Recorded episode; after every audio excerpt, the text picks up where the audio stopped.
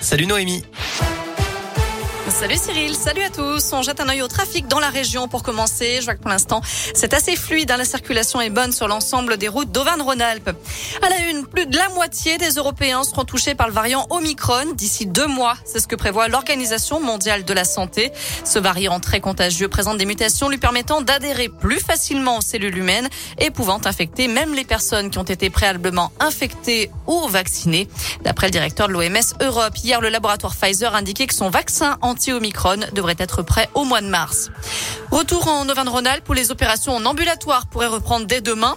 Celles nécessitant une hospitalisation à partir de lundi, c'est ce qu'annonce aujourd'hui le directeur de l'agence régionale de santé dans une interview au Progrès, à condition pour Jean-Yves Graal que le niveau d'admission en service de réanimation reste sur un plateau comme c'est le cas actuellement selon lui.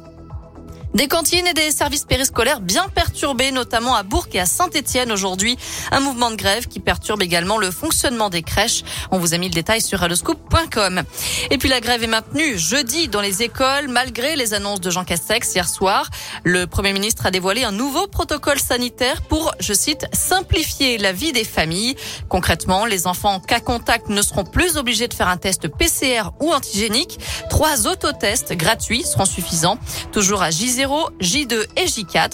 Ils seront à retirer en pharmacie et puis une seule attestation sur l'honneur sera nécessaire pour le retour en classe. D'ailleurs, plus besoin de courir pour récupérer votre enfant. S'il est cas contact, il peut rester en classe jusqu'à l'heure de la sortie scolaire. Autre rassemblement en ce moment devant le bâtiment AB de l'hôpital Nord de Saint-Étienne. Les manipulateurs radio du CHU et de l'Institut de cancérologie sont en grève ce mardi pour dénoncer des manques d'effectifs. À retenir aussi cet appel à témoins lancé à Firmini. En cause, la disparition inquiétante d'un adolescent de 13 ans. Il a quitté son domicile hier en fin de matinée. On vous a mis sa description et toutes les informations sur l'appli Radescope et radescope.com. Faut-il rendre à nouveau les parrainages anonymes pour la prochaine élection présidentielle C'est la question du jour sur radescoop.com. C'est aussi ce que proposent Jean-Luc Mélenchon et Éric Zemmour qui n'ont pas encore réuni selon eux les 500 parrainages d'élus pour la prochaine présidentielle. Jean Castex réunit aujourd'hui les organisations politiques pour évoquer cette élection, notamment les modalités de vote. On termine avec le coup de gueule de l'entreprise Karcher contre les politiques français. Pas plus tard que la semaine dernière, Valérie Pécresse, la candidate Les Républicains à la présidentielle, a déclaré, je cite, il faut sortir le Karcher de la cave pour nettoyer les quartiers. Une déclaration qui a bien sûr suscité une vive polémique et qui a ravivé la colère de l'entreprise allemande qui commercialise le fameux nettoyeur haute pression.